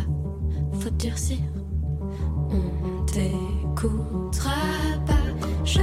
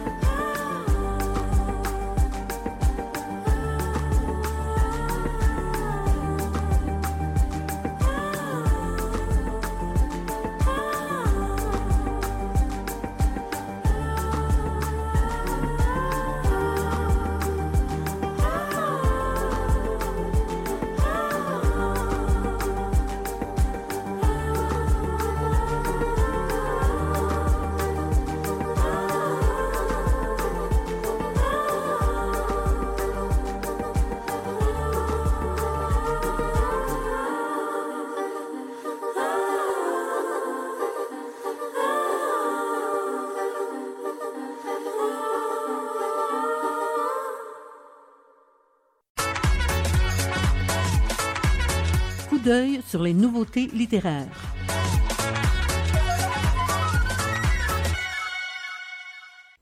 Mathieu Leroux nous arrive avec un roman en deux temps où les extrêmes sont de nouveau abordés. Annie Goulet, éditrice chez Héliotrope, nous en dit plus à propos de ce roman intitulé Camouflé dans la chair. C'est un roman en deux temps, deux lieux. On rencontre d'abord le personnage qui s'appelle le patient. Il est sur, sur son lit d'hôpital et son corps a été rapidement gagné par une paralysie, excepté une seule paupière.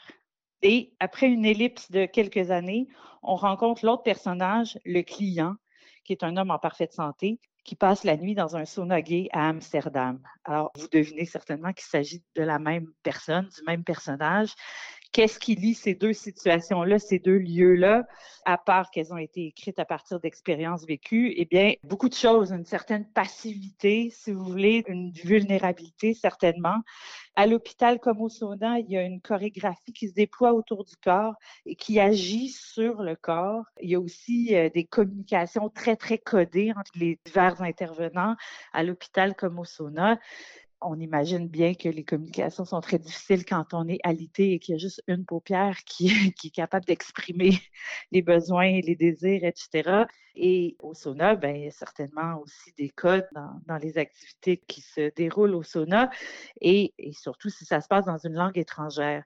Donc, dans ce roman-là, en deux temps, Mathieu Leroux nous parle d'expériences vécues, mais surtout nous convie à faire l'expérience de situations extrême. Ça force l'admiration. D'ailleurs, là, on est plongé dans des situations qui sont extrêmement rares, qui sont extrêmement pénibles, extrêmement intenses aussi. Et il y a une très belle narration qui est un peu extérieure à son sujet, qu'on imagine un peu comme une caméra qui ferait un travelling avant, qui s'infiltre dans les lieux qui tournent autour, qui vient nous dévoiler les chorégraphies, justement, les personnages, etc. Et puis, il va se servir beaucoup d'archives médicales. Euh, il a eu la chance de récupérer lui-même ses archives médicales, qui faisaient près de 1000 pages, si je ne m'abuse. Et donc, il va emprunter parfois ce langage-là pour venir expliquer ce qui se passe dans la chambre d'hôpital. Donc, ce langage-là qui est très codé, mais qui a une certaine poésie de l'absurde, disons, de, dedans. Donc, c'est vraiment un roman fascinant. C'était Annie Goulet des éditions Héliotrope qui présentait le nouveau roman de Mathieu Leroux intitulé Camouflé dans la chair.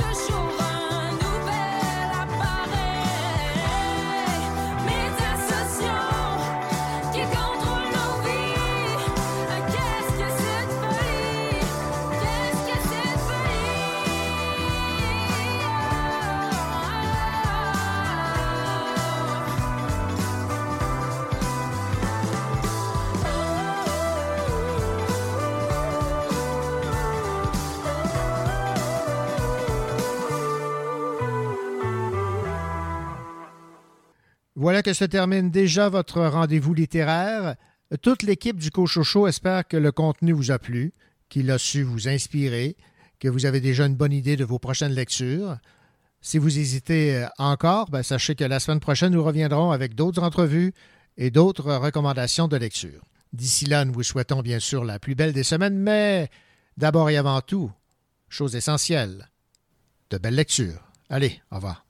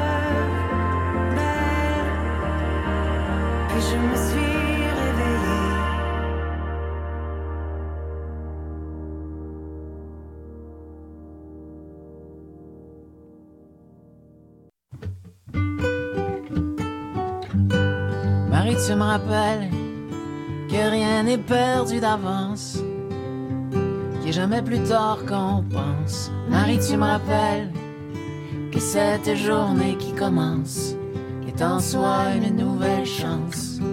Marie, tu me rappelles que chaque feuille blanche peut devenir un paysage immense.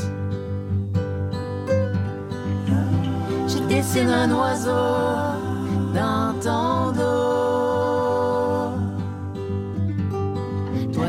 Et tu souris, puis tu me dis bonne nuit.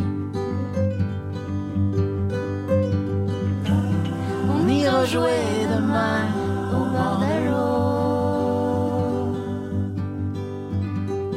l'eau. Et si c'est l'orage, Marie, on dansera sous la pluie. Marie, tu me rappelles que la poésie est partout. Si le monde est faux, Marie, tu me rappelles qu'il pas question de trop s'en faire. Faut laisser couler la rivière. Marie, tu me rappelles que chaque feuille qui se balance s'abandonne au vent et puis danse. Je dessine un oiseau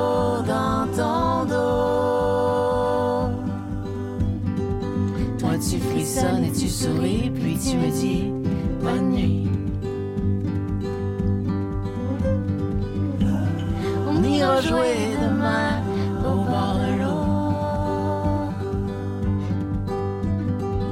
Et si c'est l'orage, Marie, on dansera sous la pluie. Et si c'est l'orage, Marie, on dansera sous la pluie. C'est l'orage, Marie,